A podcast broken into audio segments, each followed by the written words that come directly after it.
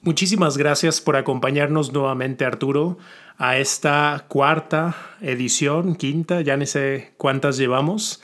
Em, en este capítulo vamos a darle continuidad. En el capítulo anterior hablamos sobre cómo fue la primera etapa de desarrollo de la fundación de la comunidad NNG.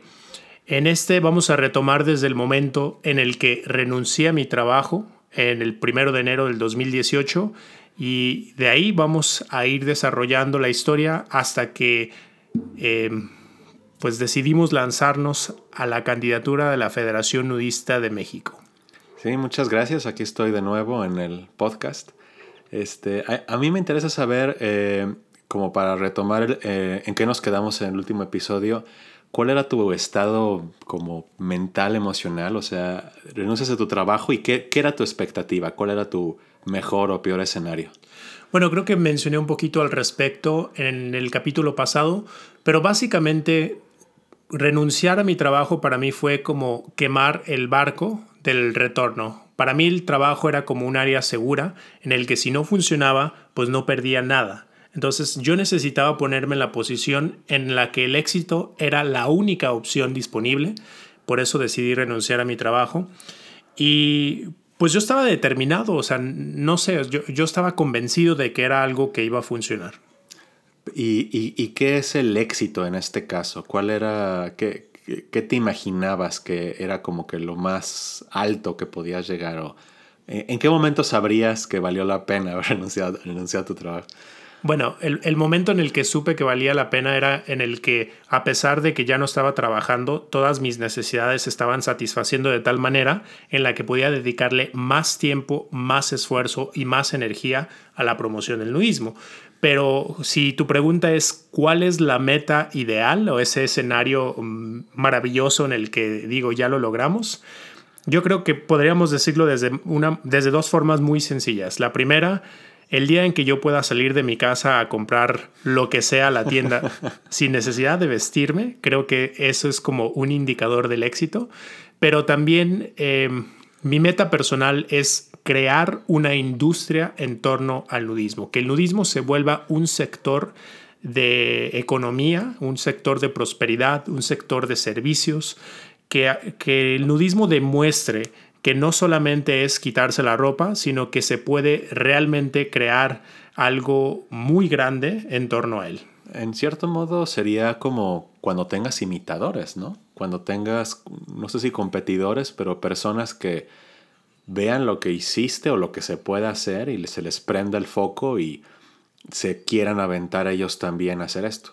Pues yo creo que de alguna manera eso es como una necesidad para lograr el objetivo que, que comento. O sea, a mí me gustaría demostrarle a la gente que en el nudismo hay mucha prosperidad y que es algo que además de que te apasiona, puedes vivir de una forma muy cómodamente. Entonces, precisamente lo que trato de hacer al compartir mi experiencia a través de los videos, a través del podcast, a través de cualquier forma de contenido de comunicación, es que la gente se dé cuenta que existe una gran oportunidad que quizás no se había percibido anteriormente, pero yo quiero demostrar que se puede hacer para, que, para decirles, miren, yo lo estoy haciendo, también lo pueden hacer ustedes, y de esa manera vamos a tener a muchas más personas como enfocados en el crecimiento de lo mismo y eso naturalmente hará que el desarrollo sea mucho más rápido. Ok. ¿Y, cuál fue el primer paso? O sea, ya, ya habías quemado tus barcos, ya eras... Eh, ¿Cómo era? ¿Era Hernán Cortés el que estaba en la costa de Veracruz? Ya así, el, el éxito o nada. Este, eh, ¿Cuál fue tu primer objetivo? ¿En dónde pusiste tus miras este, al principio?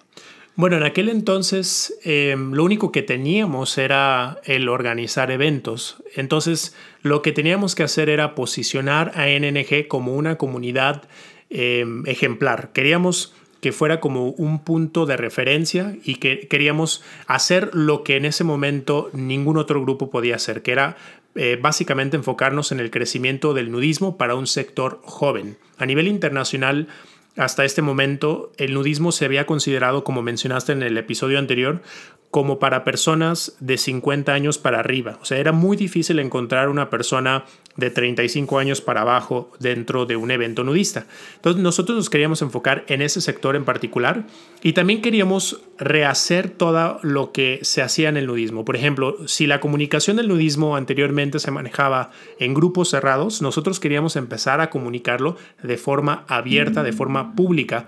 De alguna manera queremos darle como un giro de 360 grados de 180 grados más bien. sí, porque si no terminas en el mismo lugar que empezaste. Claro.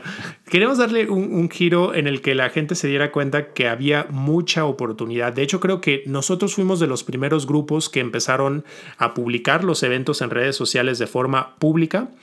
Y también fuimos de los primeros en empezar a hacer fotos como de recuerdo. Esto debido a muchas imágenes de eventos que yo había visto de Young Natures, eh, Florida Young Natures, o de, por ejemplo, Bear Oaks, en el que yo, vivía, yo veía que la gente se tomaba fotos en cada uno de los eventos y era como una foto de recuerdo.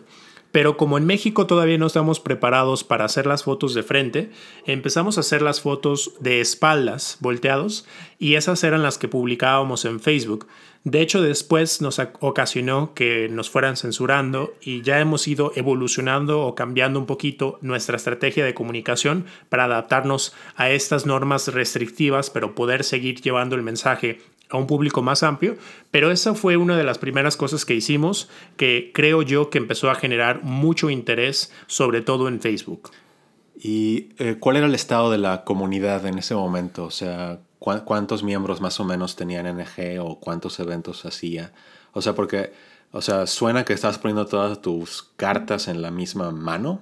O sea, en este caso, toda la apuesta era en NG, pero ¿qué, cómo, cuál, ¿cómo era NG en este momento? Bueno, en este momento éramos una comunidad relativamente pequeña. Yo creo que teníamos alrededor de unos 50, 80 miembros que, pues como comentamos en el capítulo anterior, no todo el mundo es muy constante cuando se trata de la participación. Hay personas que tienen la oportunidad de participar en cada evento, pero hay personas que participan de forma esporádica. Entonces, Em, yo creí que lo que necesitábamos en ese entonces era abrir un espacio fijo, un club. Em, en la mayoría de los países del mundo existen estos clubs y eso facilita que la gente pueda participar en cualquier momento, cualquier día, porque siempre es difícil encontrar como el horario perfecto que se le adapte a todos, es imposible. Entonces em, fue cuando empezó la idea de Casa Club.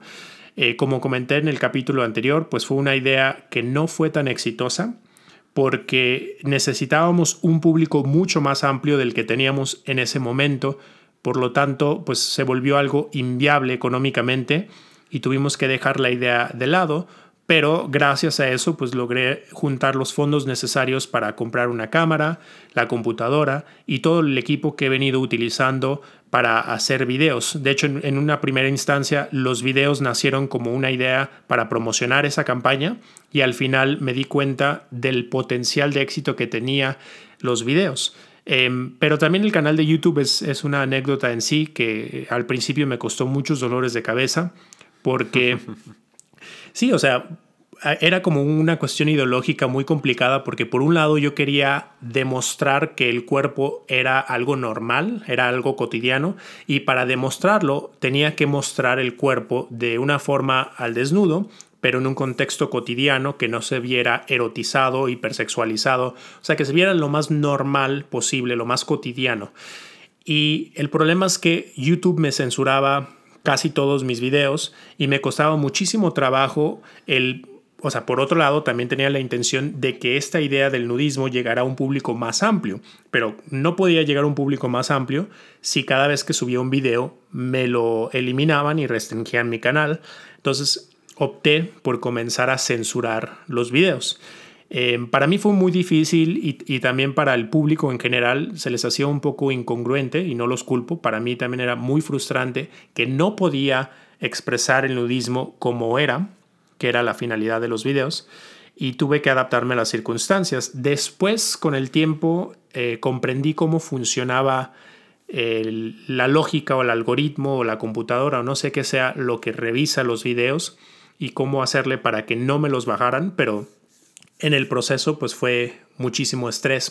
siempre me sorprendía de qué manera tan sencilla con, con un clic o un instante o un algoritmo o algo en un segundo podía eliminar horas, días, meses, años de trabajo y no había nada que podías hacer para evitarlo, para disputarlo, para defenderlo. Sí, y, muchas veces el video original ni siquiera estaba en tu poder ya, o sea, eh, si recuerdo uno de ellos, una entrevista que luego lo tuviste que recuperar por un tercero o algo así. Sí, en un principio también falta de experiencia. Yo exportaba los archivos directamente a YouTube, o sea, no los guardaba la versión final en mi computadora. Em, en su momento pues no creí que fuera necesario, pero ya después de los videos que me eliminaron me di cuenta que es sumamente importante tener una copia de ese video, porque en dado caso de que mi canal de YouTube se cierre el día de mañana, tengo toda una biblioteca de, videos que puedo subir a cualquier otra plataforma que me permita seguir compartiendo el tema del nudismo. Que, un comentario que hemos recibido, bueno, sé que has recibido mucho, es la pregunta de, bueno, y si YouTube es tan restrictivo en estos temas de censura, ¿por qué no lo subes a otras plataformas como Vimeo se menciona mucho? Y al principio la, respuesta era que te cobra Vimeo por subir videos, ¿no? Pero digamos, para este punto en el que ya tienes Patreon y eso y este, técnicamente ya pudieras como financiar eso, o sea, subir los videos, de todas maneras elige subirlos en YouTube. La cuestión es el costo-beneficio. YouTube es el segundo buscador más grande del mundo, eh, solamente por debajo de Google y de hecho YouTube es una compañía de Google. Entonces, eh, la cantidad de gente que está expuesta a contenido que se sube a YouTube es fácilmente, yo diría, mil o diez mil o cien mil veces más grande que la plataforma de Vimeo. Vimeo, cuando mucho, estamos hablando de unos 100 millones de usuarios. En YouTube estamos hablando de miles de millones de usuarios. Usuarios potenciales. Eh, bueno, claro, o sea, me refiero a la plataforma, tiene miles de millones de usuarios, que, que, son el público al que potencialmente podrías llegar en caso de que tenga mucho éxito el video. Pero simple y sencillamente, por cada mil vistas que yo recibo en YouTube, recibiría una o dos en Vimeo. Entonces, a pesar de que el costo este, realmente, si analizamos el costo-beneficio, no vale la pena pagar por subir tu video a una plataforma que es mil veces, diez mil veces, cien mil veces más pequeña. Sí, porque entiendo que tu propósito en esto, tu misión es llevar el mensaje del nudismo, bueno, dar a conocer el nudismo a la mayor cantidad de gente posible. Y como la mayor cantidad de la gente está en YouTube, Facebook, Twitter, eh, o sea, tienes que ir donde la gente está. Así es. Entonces, algo que, digo, yo soy muy testarudo, pero algo que tuve que aprender a hacer es adaptarme a las especificaciones, restricciones, limitaciones de cada una de estas plataformas, porque al final del día ahí es donde se encuentra la mayoría de la gente. Y nosotros no queremos crear contenido solamente para los nudistas, queremos crear contenido para los que no conocen el nudismo, que se puedan convertir potencialmente en nudistas y también al mismo tiempo que la comunidad nudista se beneficie de este contenido. Pero si nos limitáramos solamente a la comunidad nudista, es un público inmensamente pequeño y no vale la pena tanto esfuerzo para un público tan pequeño, cuando la realidad es que eh, podríamos convencer, o no convencer, más bien podríamos darle la oportunidad de conocer a millones de personas. Sí, porque también, bueno, dentro de los mismos nudistas, el, contenido nudista es así como que un poco repetitivo? O sea, eh, eh, ¿cuál es el perfil de tu canal? O sea, eh, ¿qué, qué tipo de, ¿para qué tipo de público estás pensando crear los videos? Porque parte de tu público es este, lealmente nudista, o sea, son personas que ya te conocen, que es que físicamente te han, has estrechado manos, y es gente que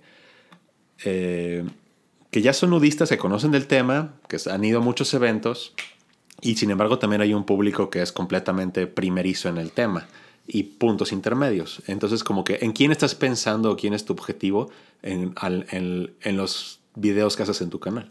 Bueno, eso es muy interesante que lo menciones. Cuando nosotros empezamos a crear contenido, la mayoría del contenido era como de corte más académico, más eh, como educativo, más formal. Entonces, siento yo que este era un, era un contenido que muy poca gente iba a consumir, porque por un lado, los que son nudistas no les interesa seguir leyendo sobre el nudismo cuando es un tema que ya conocen a la perfección, o por lo menos lo suficiente como para satisfacer su curiosidad. Y las personas que no lo conocen necesitan como algo que los atraiga, que les llame la atención. Y si no conocen el nudismo, pues ese contenido tampoco les va a generar como esa curiosidad. Entonces, lo que empecé a hacer en el canal de YouTube era comunicar como una forma muy primitiva, que es una experiencia. Es llegar como a la raíz de lo que es un convivio nudista a través, obviamente, de, las imágenes, de las tomas, de la edición, que la gente tuviera la oportunidad de vivir un, un evento nudista a través de, estos videos. Y, y, eso pues tardé mucho en entender que, que por ahí va el asunto, porque en muchas ocasiones hice varios videos que tenían como la intención de ser más eh, académicas, de ser entrevistas, de, hablar de ciertos temas, pero me daba cuenta que ese tipo de contenido tenía mucho menos interés que, por ejemplo, un evento como una albercada nudista, o sea, la experiencia de una persona que va a una albercada nudista, o la experiencia nuestra en el Festival Cipolite, o nuestra experiencia en una playa nudista, etcétera, ¿no? O sea, Sí, porque recuerdo que al principio tuviste una fase experimental en donde hasta hiciste un video de hazlo tú mismo. Sí. hiciste un video bibliográfico también y ahí hacías uno de cómo era tu día y... Ah, o sea, eh, eh, eh, platícame un poco, platícale a la audiencia un poco como dónde fueron tus tropiezos o, o sea, me imagino que YouTube es como andar por un pasillo eh, oscuro con las manos adelante y topándote con distintos obstáculos y eventualmente como que ves para dónde va la cosa, pero en el proceso te vas tropezando con todas las, todas las cosas que hay en este pasillo. Creo que es un poquito complicado, como, todo lo que vas haciendo, eh, normalmente hay un punto de referencia que es lo que están haciendo los demás. Y sin embargo, o sea, a pesar de que sí existían algunos canales que promovían el nudismo cuando yo empecé a hacerlo, eh, muchos de esos canales o ya no estaban activos o era un contenido que a mí no se me hacía lo suficientemente interesante. O no sé, o sea, también adopté muchas cosas que vi que funcionaban en esos canales y así, pero no había lo suficiente, la, cantidad suficiente de contenido como lo hay en cualquier otra área. Porque es muy difícil encontrar que alguien esté interesado en crear contenido sobre nudismo y que además sepa cómo hacerle para que la plataforma no lo restrinja, no lo censure. Y luego, tomando en cuenta que es imposible monetizar ese contenido a través de anuncios, entonces realmente quien lo hace, lo hace por amor al arte. Entonces es muy, muy complicado que exista suficiente contenido, pero para mí fue una fase de experimentación. Como tú comentas, he, hecho videos de, de todo relacionado con el nudismo y los que me he dado cuenta que tienen más impacto son esos que son en eventos o en destinos o lugares. Y eso es muy interesante tanto para los que ya son nudistas. Por ejemplo, yo puedo ser nudista, pero nunca he ido a la playa Cipolite. O nunca he ido a una playa en otro país. O nunca he ido a un festival. O nunca he ido a X o Y. Entonces, para mí como nudista es interesante ver que alguien más lo haga y, a partir de eso yo puedo determinar si es una experiencia que a mí me gustaría tener o no. Pero también para alguien que no es nudista, el, como de alguna manera, no sé si utilizar correctamente la palabra el morbo o la curiosidad o el decir, o sea, como la trivialidad de decir, ay, fueron a una playa nudista o yo nunca he ido a una playa nudista y quiero ver de qué se trata, ¿no? O sea, noté que este tipo de contenido en general era el que más atraía a, un público más amplio. Pero también he descubierto que hay cierto tipo de contenido que no se le brinda a las masas, pero sí es un contenido que quisiera consumir ya como la base constante de personas que están viendo los videos, que conocen, que saben. Ellos están interesados quizás en saber un poquito más sobre mí, un poquito más sobre, eh, no sé, los costos, un poquito más sobre las personas que están involucradas en el proceso, sobre los procesos que se siguieron para llegar. Por ejemplo, este, este contenido en el podcast.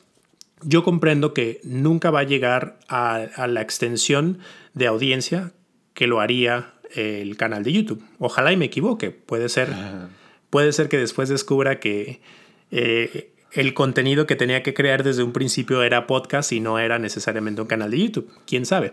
Pero yo siento que este tipo de contenido y este tipo de datos es para un, un público que ya está más educado, consciente, que ya sabe, que ya conoce y que quiere saber como esa receta secreta que hay detrás de escenas, ¿no?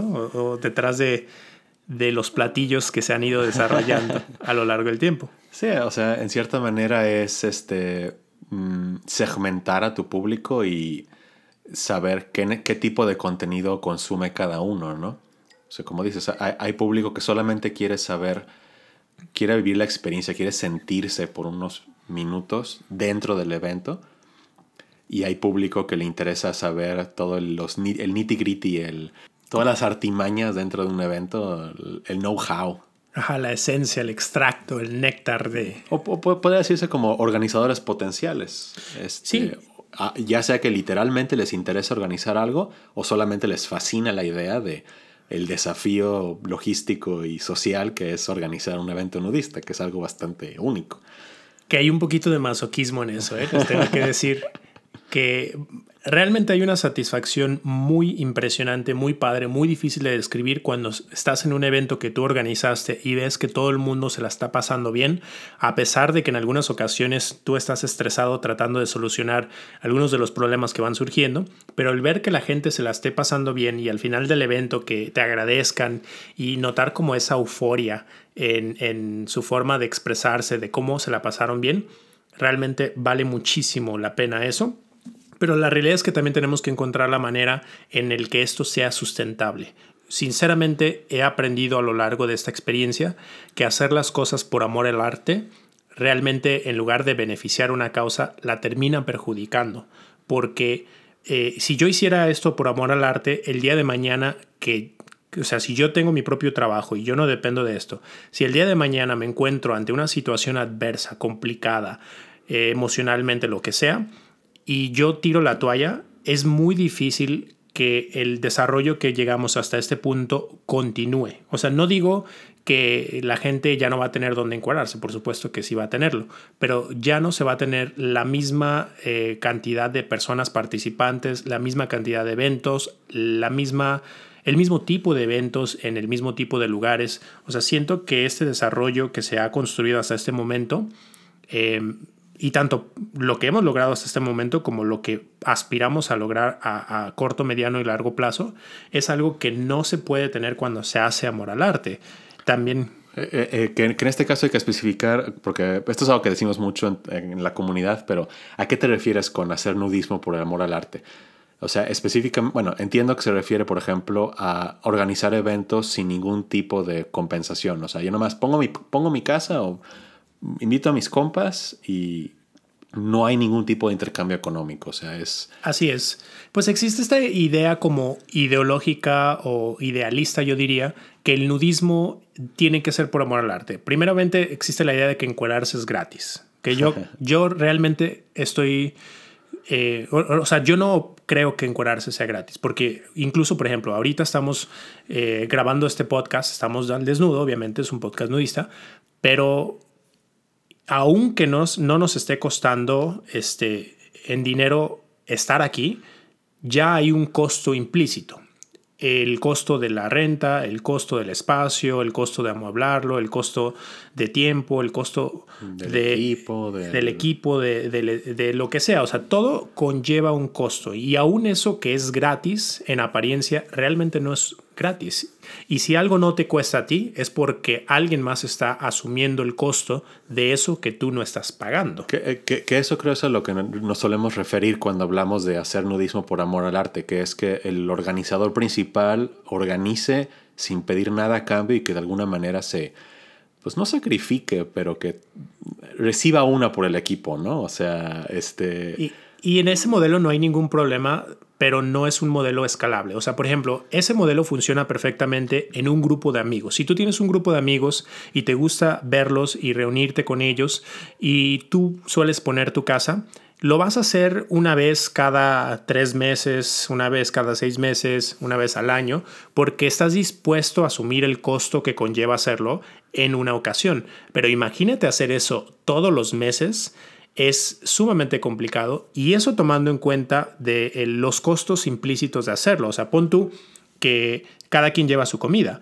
pero tú tienes que limpiar el espacio, el espacio tiene que estar acondicionado, preparado, reservado, este... Tienes que, tienes que proveer este, insumos desechables, este... Tienes que pagar la luz de, de la electricidad que se consume, muy probablemente la bocina que utilicen para oír música sea tuya o si no es tuya alguien más la, la, pone, pero esa bocina en algún momento va a dejar de funcionar.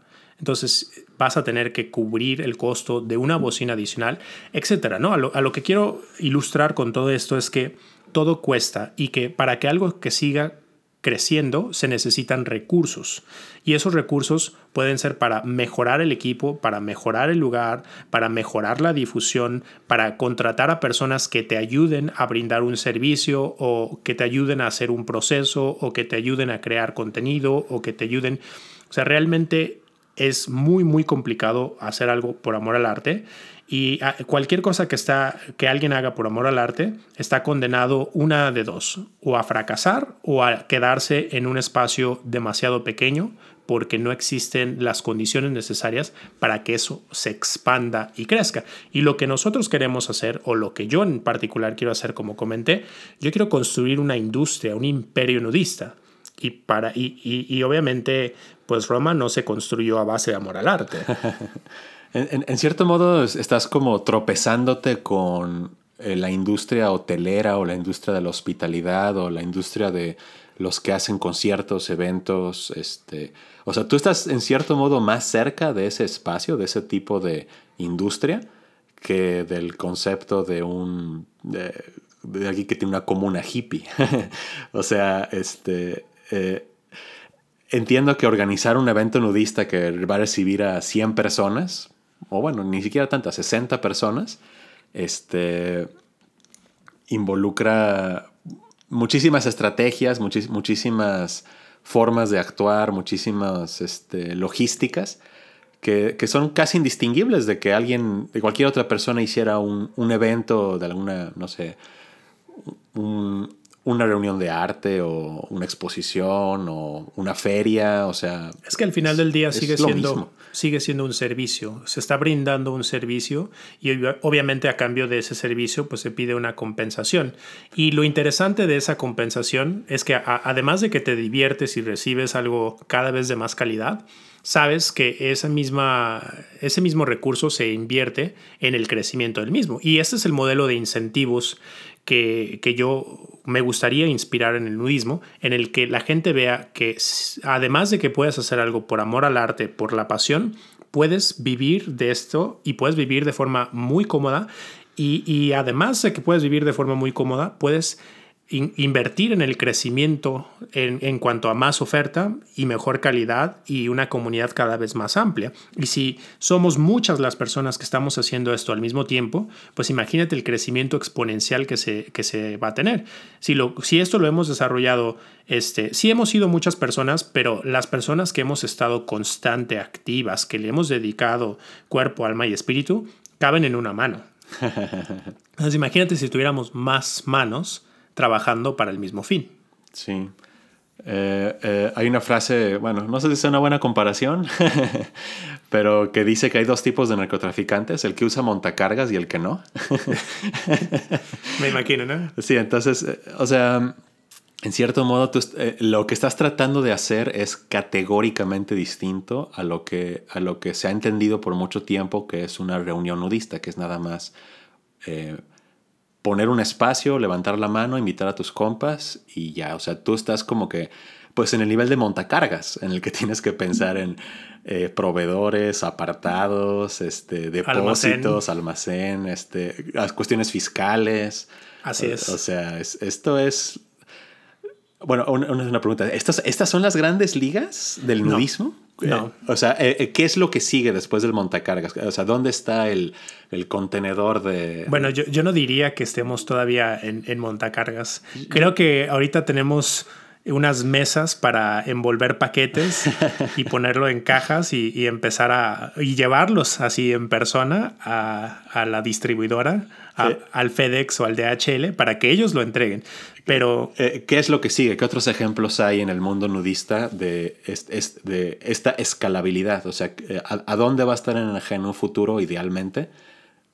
siento que no hemos llegado a este punto en el podcast, entonces me gustaría regresarme un poquito más. Es, pues sí, o sea, bueno, ya, ya mencioné que hicimos algunas cosas diferentes y esto empezó a atraer a más público. Si el concepto de NG en este punto, después de, la, de que la, primera albercada viral y de quemar los barcos y apostarle todo a NG, eh, Entiendo que el principal desafío era crecer la comunidad. O sea, la Casa Club no funcionó porque no había suficiente comunidad. No había suficientes personas que estuvieran enteradas de esto como para sostener el concepto. Entonces, lo, pues lo más obvio era crecer esa comunidad y crecerla así lo más que se pudiera. Pero eso, pero eso implica un, un, crecimiento constante, implica también un cambio en la forma de pensar en la comunidad, o sea, tu grupo nudista. Porque normalmente un grupo, bueno, entiendo, un grupo nudista que está empezando empieza con personas que se conocen dentro y fuera del nudismo. Son, amigos, familiares, este, compañeros de trabajo, de escuela. Pero si esa comunidad quiere crecer muchísimo o como tú, tú querías que creciera, eventualmente tienes que empezar a recibir personas que no conoces, que nunca has visto en la vida, que ellos no conocen a nadie. Y es un nuevo desafío, el cómo procesar a extraños. Así es, y, eso, bueno, nos lleva a, los procesos de integración. En una primera instancia era invitar a personas de confianza, luego pasamos a empezar a recibir invitados de nuestros invitados, luego empezamos a hacer pláticas en espacios públicos y después de hacer pláticas en espacios públicos y que vimos que era muy desgastante, caro y no escalable, empezamos a desarrollar un método para poderlo hacer en línea. Y este método como, tú recordarás, pues tardó, yo diría que unos ocho meses más o menos en, en, lo que nos pusimos a hacerlo y en lo que lo diseñamos y en lo que hicimos como experimentos y lo fuimos poco a poco implementando. Y, y nosotros pues fuimos abriendo la llave poco a poco conforme íbamos teniendo la capacidad de respuesta, porque a pesar de que había mucha gente interesada, no queríamos que creciera a tal grado en el que empezara a poner en riesgo la convivencia, la filosofía. O sea, queríamos que se conservara como un estándar de calidad y que la gente que se fuera incorporando se fuera adaptando a, este mismo, a esta misma cultura. Eh, eh, ¿Cuál es ese peligro, esa, es, eso que querías evitar de no abrir la llave completamente? O sea, bueno, recuerdo que teníamos conversaciones en esa época de que no queríamos que en un evento dado hubiera, ¿cuál era el porcentaje? Algo así como más de la mitad de los nuevos. Al principio era como la mitad, ¿no? O sea... de hecho, creo que al principio era como 40-60. Queríamos que la mayoría siguiera siendo personas que ya formaban parte de la comunidad y más o menos le íbamos abriendo como el espacio a un 40% nuevos. ¿Y, y, y, por qué ese porcentaje? O sea, ¿qué, ¿qué, era, ¿cuál es el problema de que esté al revés? De que sea 60% nuevos y 40%... Eh... Pues en ese entonces estaba bajo la impresión de que la mayoría iba a condicionar o dictar la cultura o, la convivencia o lo que era aceptado o permitido en el evento. Entonces creía yo que si entraba la mayoría que no eran nuevos, perdón, que si la mayoría de los que participaban en determinado evento eran nuevos, ellos iban a influir sobre el ambiente. Y después, bueno, nos dimos cuenta que no necesariamente es el caso, porque aunque un grupo pequeño de los que estamos ahí eh, seamos los que ya tenemos experiencia, nosotros al ser los que ya tenemos la experiencia, al conocernos, al, ocupar como una posición de liderazgo dentro del grupo, nosotros de alguna manera vamos marcando la pauta y los demás se van adaptando.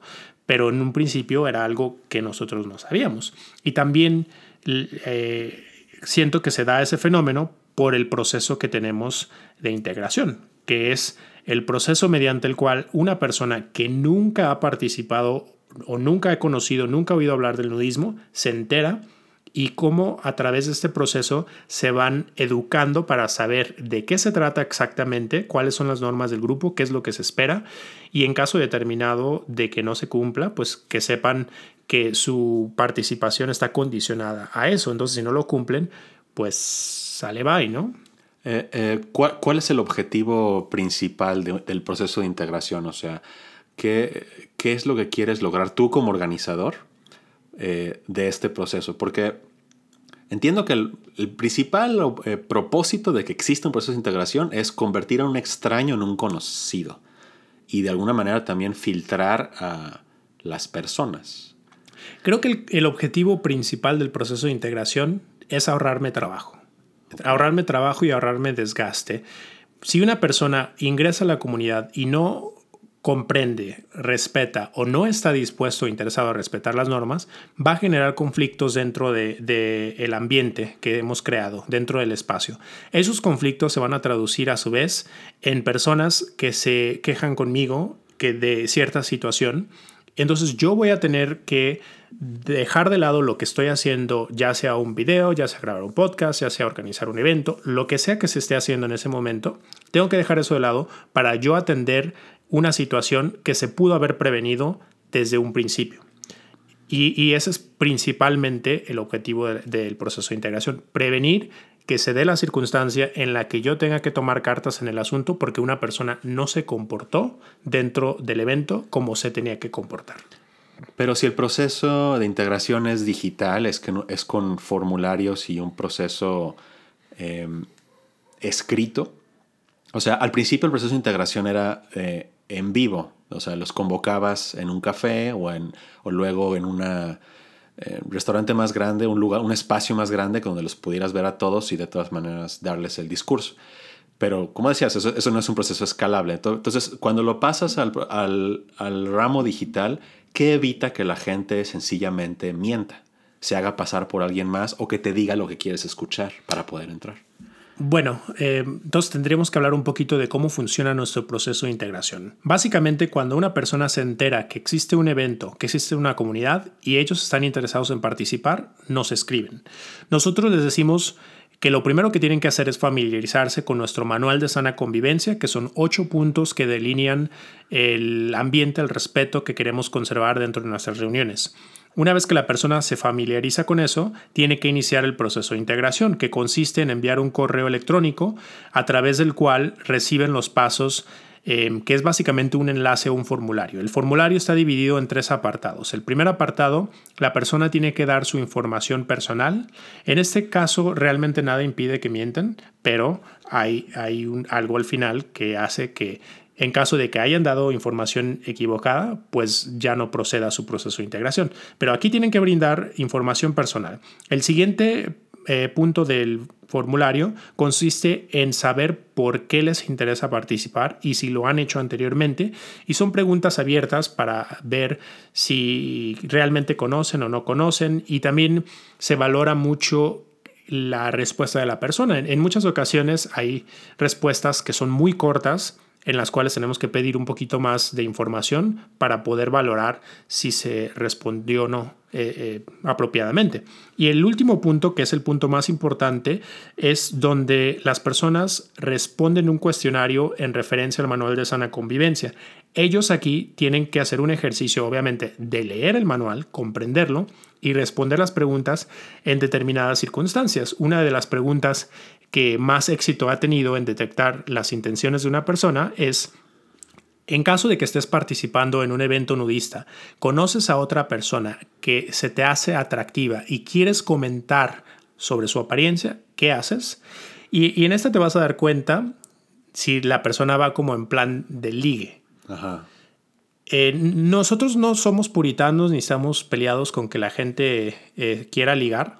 Pero nos hemos dado cuenta que la mayoría de la gente que genera incomodidad a los demás es porque va con la clara intención de ligar. O quizás con la única intención, o sea, solamente quieren ir al evento con ese objetivo. Así es, y nosotros no queremos atraer gente que solamente quiera ir a ver a otras personas desnudas para cosificarlos, ni queremos eh, que lo quieran agarrar como un Tinder para ir a, a ver con quién ligan, ¿no? O sea, si, si se da de forma natural y ninguna de las dos partes se siente en ningún momento amenazada, hostigada, incomodada, no tenemos ningún problema con eso. Pero las personas que van con esa intención lo manifiestan de forma muy transparente. Y bueno, la última parte del proceso de integración consiste en enviar eh, documentos de identidad. Hemos identificado que el principal, la principal causa de que una persona te falte el respeto en un espacio público nudista, como lo es una manifestación como el World Naked Bike Ride o como lo es en Cipolite o en cualquier otro espacio donde eh, el nudismo está abierto a cualquier persona que quiera llegar, es el anonimato. Cuando tú sabes la identidad de la persona que está participando, la probabilidad de que la persona falte el respeto a alguien más o haga algo que pueda incomodar es mucho menor porque sabes exactamente quién es esa persona y porque hay más eh, responsabilidad en caso de que cometa una falta grave. Hay, una rendición de cuentas, o sea, no pueden escaparse de las consecuencias de su conducta. Así es. Y eso no existe en espacios públicos, que es lo que suele hacer que sea una experiencia más negativa y más incómoda, porque le es más fácil a las personas eh, hacer lo que quieran. O, o, pues sí, o sea, hacer lo que quieran en perjuicio de los demás. Entonces, este proceso de integración hasta ahorita nos ha garantizado mucho éxito. Obviamente hay personas que comprenden, que responden, que te dicen lo que quieren, lo que quieres oír, pero son mucho menos personas de las que hubieran entrado en un principio si no existiera este proceso. Y además eh, es mucho más fácil manejar esa situación porque esas personas una vez que entran por ejemplo a un chat se empiezan a comportar de cierta manera, le empiezan a mandar mensaje a todas las personas con las que están interesados y empiezan como a tratar de invitarlos a salir, cosas así, que también tenemos normas eh, dentro de la comunidad, dentro del chat, que no permite que alguien haga eso, pero si te, das cuenta, pues antes de que la persona participe, de que tiene otras intenciones y obviamente... Eh, lo más importante de tener procesos de integración, de tener manuales, de tener normas, es eh, enforzarlas, es aplicarlas. Es si alguien falta las normas, no importa quién sea, cuánto tiempo lleve, si hay una amistad de por medio, si alguien no cumple con las normas, hay que darle cuello, hay que sacarlo de la comunidad, hay que expulsarlo, porque hay que entender que lo más importante que tenemos nosotros como organizadores es nuestra legitimidad, es nuestra credibilidad. Entonces, si nosotros decimos que existe esta norma, pero nadie la respeta, nosotros perdemos eh, credibilidad. Entonces las personas van a empezar a comentar que realmente no se respetan las normas y eso cada vez va, va a desincentivar a más personas de participar y al final pues todo el trabajo que se invirtió no valió la pena. Que también otro filtro, por así llamarlo, eh, bueno, eh, entiendo que este proceso es como una, un tamiz, ¿no? En donde empiezas, o sea, tratas de poner varias capas de filtros para que llegue hasta el fondo solamente lo que te interesa, ¿no? O sea, el, primer filtro es como, por ejemplo, el manual de sana convivencia, bueno, la comunicación, o sea, que la gente entienda cuál es la, la tirada del grupo para que todos aquellos que piensen que es algo sexual se vayan autofiltrando. Y luego está el, proceso de integración, las preguntas, que son preguntas abiertas, o sea, que no tienen un sí o no no hay una calificación al, examen, es, un examen muy abierto. Que, es, que, eso, que eso es algo que siempre me ha parecido muy ingenioso. Y, y, otra cosa, bueno, lo que dices de cómo se comportan en los chats, pero también luego el día del evento es lo que tienes un acuerdo que tienen que firmar. Así es, e, el día del evento hay un acuerdo que básicamente dice que la persona se compromete a, a, respetar, a guardar, a conservar las normas, o en caso contrario será dado de baja del grupo. Y, bueno, todavía hay otro elemento adicional que es que la misma comunidad se apoya, la misma comunidad se protege, la misma comunidad se cuida, la misma comunidad se procura. Entonces, eh, se me ha hecho muy gracioso porque en algunas ocasiones cuando alguien quiere como saltarse, ellos no saben quiénes son de alguna manera personas que ya llevan mucho tiempo en el grupo, que son muy activas en la participación, en la organización. Entonces, a veces ellos en, su desesperación por eh, conseguir algo, le tiran la onda a alguien que ya tiene mucho tiempo en el grupo. Entonces, obviamente esa persona va a venir y nos va a comentar y pues, o sea, no, no dura. Y, y realmente, digo, también es muy importante mencionar que el porcentaje de personas que pasan el proceso de integración que ocasionan problemas es mínimo. Yo diría que una persona de cada 50 o de cada 100 puede convertirse en una persona problemática dentro de la comunidad o en un riesgo, pero realmente es muy, muy pequeño y si lo tomamos en comparación con las miles de personas o millones de personas que se enteran de la existencia a través de los videos de YouTube, es una tasa de éxito, a mi parecer, muy alto. Y yo creo que con el tiempo, conforme vaya madurando tanto el grupo como nuestros procesos, ese porcentaje de, falla o de error cada vez será más pequeño. Sí, y porque en última instancia no puedes evitar que, o sea, no puedes mm, prevenir todos y cada uno de los casos, cada una de las circunstancias. O sea, imaginándonos una persona que, que tiene pues intenciones opuestas a la práctica del nudismo como lo entendemos y que su objetivo sea llegar hasta el evento, a pesar de que existen todos estos filtros, nada más por la cantidad de personas de las que estamos hablando, eventualmente alguien va a llegar hasta el final. Pero el, punto es que aun cuando llega al día del evento, en ese mismo momento el ambiente permita que se identifique el comportamiento, los comportamientos como fuera del lugar, fuera del, del, manual de sana convivencia y que se actúe inmediatamente. O sea, es como una serie, una serie de capas de mitigación de riesgo y, y que existan desde el mero principio hasta el mero final. Sí, y también es importante recordarle a la comunidad de base que las normas aplican para ellos también, porque en muchas ocasiones, por ejemplo, el, el caso del celular o de la fotografía o de cosas así, obviamente este, vivimos en una era en la que todos estamos súper acostumbrados y adictos al celular y en algunos eventos no se permite tener el celular a la mano. Y los nuevos normalmente lo comprenden y lo respetan desde un inicio, pero las personas que ya llevan más tiempo se les hace un poquito más fácil el decir, ay, bueno, no pasa nada, ¿no? O sea, no voy a tomarle foto ni video a nadie, pero quiero contestar un mensajito o quiero hacer una llamada. Entonces es muy importante también a ellos eh, estarles recordando de forma constante que las normas aplican igual para todos. Y, y eso es porque si una persona que llega por primera vez ve que otra persona está utilizando su celular y no hay eh, de alguna manera nadie que le diga que tiene que guardarlo, a esa persona se le va a hacer muy fácil.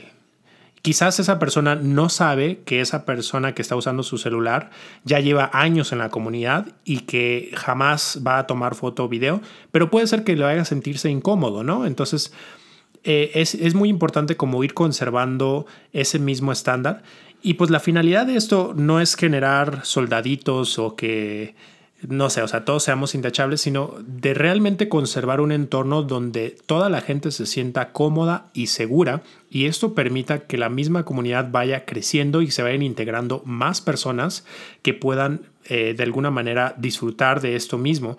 Y, y es, es importante que se mantenga así porque conforme va creciendo la comunidad, también es cada vez más difícil como mantener el control de cierta situación. Entonces, si desde un principio se, hace lo que se dice que se tiene que hacer, yo creo que la mayoría de las personas comprenden que es un espacio donde se respetan las normas y simple y sencillamente las respetan.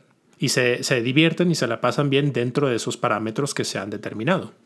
Sí, es el, es el, esfuerzo constante, o sea, es, es, un trabajo de construcción de un ladrillo sobre ladrillo, de ir educando eh, a, las, a los nuevos integrantes de manera que mientras más van participando, se vayan adaptando, se les vaya metiendo en la cabeza cómo funcionan los eventos y, y ellos a su vez se vuelvan como las piedras angulares sobre la cual la siguiente generación de personas nuevas también empiezan a formar su cultura.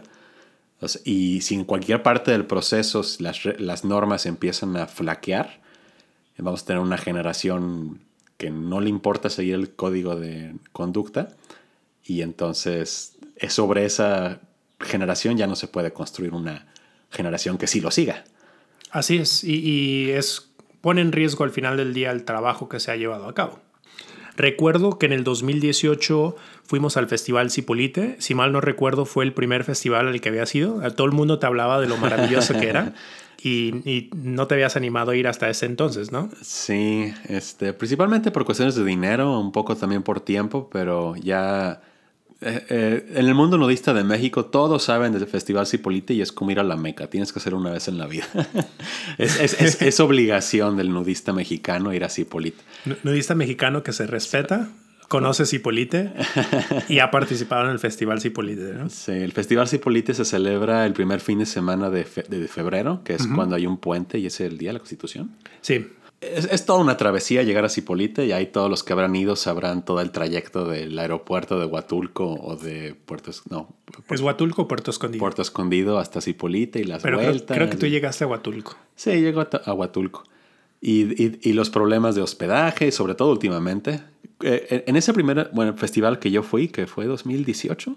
¿Qué tan difícil fue conseguir hospedaje? Yo encontré en Airbnb y no me costó mucho. Estaba, estaba a 10, 5 minutos caminando de la playa.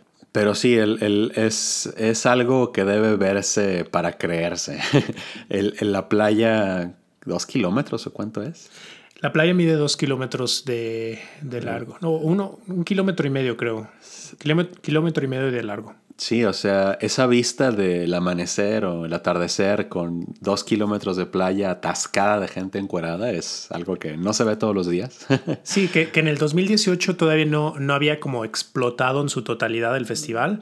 Nosotros participamos por primera vez en el 2017, pero la primera edición fue durante el ELAN, el Encuentro Latinoamericano de Nudismo del 2016. Entonces fue el ELAN y luego fue el primer Festival Cipolite de 2017, que nosotros no fuimos al ELAN, pero sí fuimos al primer eh, festival de 2017. Luego te comentamos a ti y a varios de la comunidad. Y en esa, en esa ocasión creo que fuimos como 11 de Guadalajara ah, en el 2018. Eh, íbamos toda una comitiva de Guadalajara, creo que la más grande que he habido hasta ahora. no, el, siguiente año, el 2019, fue todavía más grande. Ah, sí, ah, es que no sé, yo no fui.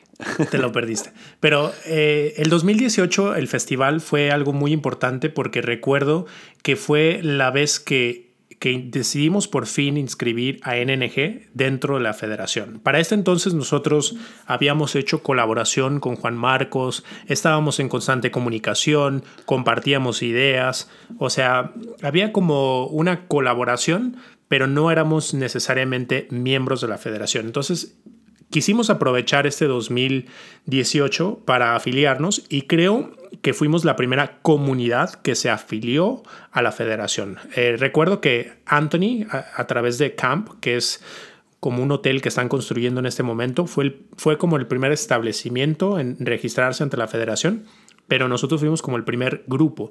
Y esto es porque, a pesar de que la federación fue fundada en el 2011, pues de alguna manera no tenía el respaldo o el apoyo de todos los grupos y nosotros, eh, por, lo menos yo, siempre consideré que la federación era muy importante precisamente por mi herencia de, ser politólogo y de, interactuar con instituciones y, y, de ver pues la importancia de que exista un espacio formal que nos represente.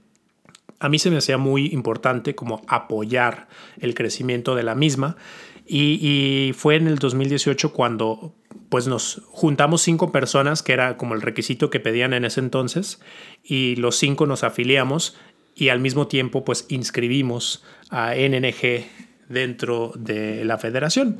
Y me acuerdo que a partir de ese festival, pues yo me traje como la inquietud de pues lanzarnos para los puestos de elección popular, porque me acuerdo que nos afiliamos en febrero, pero para junio iba a haber una elección y todavía no se había lanzado la convocatoria para ese entonces. Creo que la convocatoria se lanzó este, en febrero, marzo, creo que en abril. Sí, fue un par de meses antes de la, de la elección. Y, y, nótese que esto ocurría irónicamente mientras había una elección de presidente en México, entonces había como que esta eh, ambiente electoral en todos lados.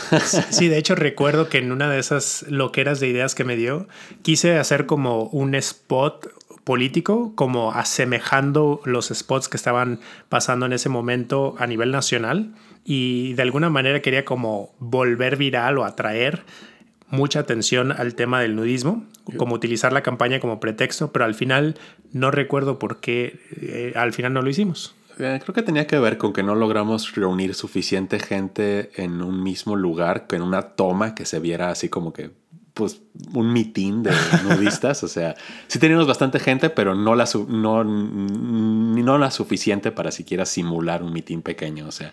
Así, y también es complicado convencer a la gente de, que se preste para un meeting político. Sobre todo uno decide improvisar. Pero la idea era buena, la idea era que la gente cuando googleara o buscara en YouTube candidatura a presidente, en una de esas saliera un video titulado El presidente nudista, o la eh, candidatura para presidente el, nudista. El candidato nudista a la presidencia de México, ¿no? Algo así, creo que era el título que queríamos poner. Que de todas maneras sí, sí, se hizo un video. Bueno, este, en, en algún punto eh, afiliaste a NNG como grupo a la Federación Nudista de México y luego salió la convocatoria para cambiar la planilla del consejo directivo. Básicamente se iba a, iba a haber elecciones en la federación para cambiar el presidente, secretario, el tesorero, pues todo el, el, alto mando. Toda la mesa directiva, sí. Sí, y este... Y aquí llega Héctor con nosotros, bueno, conmigo y otros más, diciéndoles, oigan, pues si nos lanzamos.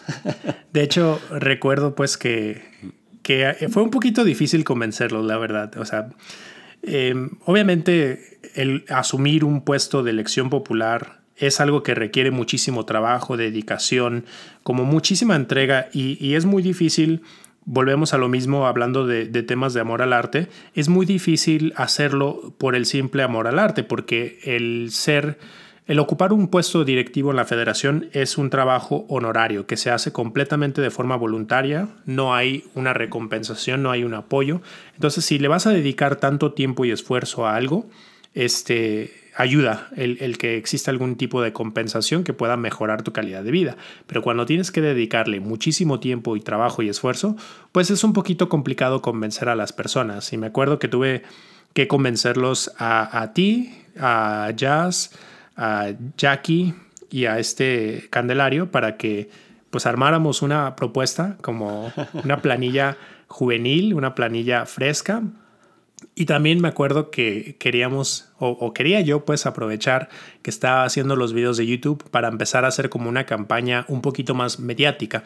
Y la finalidad era no solamente darnos a conocer entre la comunidad nudista, pero también utilizar esto como para comenzar a posicionar el tema del nudismo en general, que la gente viera que al igual que cualquier otro espacio, cualquier otra industria, cualquier otro sector o, o institución, existen como ciertos procesos y ciertas formalidades. Entonces, quería yo aprovechar esta circunstancia para que más gente se enterara de que existiera una federación nudista, se enterara de que iba a haber una elección y al final del día pues que se enterara de que existe una comunidad donde pueden convivir al desnudo. Sí, muchas veces a las personas, sobre todo aquí en México, les asombra el simple hecho de que exista una asociación civil que se dedica al tema del nudismo. O sea, primero les asombra que exista el nudismo en México y luego, ah, caray, y encima de eso hay una asociación civil, o sea, una federación, este, o sea, pasan de cero a cien en, un instante. En un instante y, y eso es algo que, que genera mucha buena voluntad con las personas nuevas. Sí, claro, a las personas que apenas se van enterando del nudismo les brinda mucha seguridad saber que hay una institución que ha sido legalmente respaldada, porque para tener una asociación civil tienes que pasar por ciertos requisitos legales, entonces... Ciertos, así como miles. bueno, tienes que... En su mente son ciertos, ¿no? Ellos no saben cuántos son, son muchísimos, pero precisamente estos procesos o formalidades legales son las que te dan a entender que esto que se está haciendo es algo legítimo, que no es algo ilegal, que no es algo clandestino, que no es algo peligroso. Básicamente que va en serio, porque eh, como es una asociación civil, o sea... Asociación civil sin fines de lucro. Ajá. Entonces es una figura ante la ley, o sea, tenemos que bueno, hablando ya como secretario de la federación, tenemos que hacer declaraciones, tenemos que hacer registros, levantar actas, este, asambleas. Seguir, ajá, asambleas, seguir unos ciertos estatutos, o sea, así como dentro de una comunidad nudista, como en el caso de ANG, es muy importante que las reglas se establezcan y se respetan. En el caso de una asociación civil, las reglas son todo. o sea, no hay ni para dónde moverse. Entonces, eh, y es difícil o, lento cambiar las reglas, por lo tanto, no hay golpes de timón. O sea, no se va a convertir la institución en otra cosa de la noche a la mañana. Así es. Para bien y para mal. sí, sí, sí, claro. Y, pero eh, precisamente esta estabilidad le brinda mucha seguridad y confianza a las personas y es muy importante que siga existiendo. Y bueno, o sea, después de, de aventarme todas mis labores de convencimiento y persuasión, logré que dijeran sí acepto y fue cuando empezamos a hacer la campaña, empezamos a hacer spots, eh, videos publicitarios, empezamos a crear contenido, imágenes en redes sociales. De alguna manera empezamos a crear como un escenario de una campaña política, pero dentro del mundo del nudismo. Sí, una, una simulación, una, no sé si imitación, pero como un remake. y, y espero mucho que, que algo de eso se se retome en, futuros, futuras elecciones para que, pues de alguna manera, seamos más transparentes ante la comunidad en general de qué se trata el nudismo y qué es lo que estamos haciendo dentro de, este espacio. Y, bueno, este, entonces llegamos al momento de la elección de, la federación. Para esto, eh, la asamblea se celebró en la Ciudad de México. La mayoría de las personas que nos apoyaban pues, son de aquí de Guadalajara porque son personas que han visto el desarrollo de la comunidad. Entonces, pero no, todo el mundo tenía la capacidad de viajar. Y pues armamos como un grupo pequeño. Eh, fuimos a, Ciudad de México, entramos a territorio desconocido. y la visitante. De visita. Y no, y al final la verdad es que nos recibieron de forma muy, muy amable. Eh, me acuerdo que participamos en dos eventos. Uno fue una clase de yoga de cultura nudista y la clase estuvo muy, muy padre. Este, me da mucho gusto que están como buscando a través de este mismo espacio el hacer actividades de forma recurrentes que vayan abriendo la posibilidad de que más personas participen. Y también participamos en un temazcal de Amor Nud, eh, que fue la primera vez que habíamos ido a un temazcal de ese tamaño. No sé si tú participaste en el temazcal. No, en ese viaje no. Ok, y bueno, nosotros fuimos al Temazcal y no sé, fue una experiencia maravillosa, me dio muchísimo gusto porque para ese entonces no teníamos mucha experiencia yendo a eventos de otros grupos. Habíamos participado en los temazcales, en los eventos que se organizaron a través de las familias nudistas y solamente los eventos que llevábamos nosotros como un año y medio organizando. Pero no, no, no habíamos participado en eventos de la Ciudad de México y fue muy padre la forma en la que nos recibieron, me dio muchísimo gusto y al final pues el resultado de la elección nos fue favorable y de ahí entramos a, a, la mesa directiva de la Federación Nudista de México. Sí, ahí, por ahí está el video de nosotros jurando. Sí, acepto. Muy bien Arturo, pues muchísimas gracias por haberme acompañado a lo largo de este capítulo. Quiero agradecer a toda la audiencia que nos está escuchando en este momento. En el próximo capítulo vamos a retomar la historia de todo lo que ha sucedido después de formar parte de la mesa directiva de la federación. Nos vemos hasta la próxima. Bye.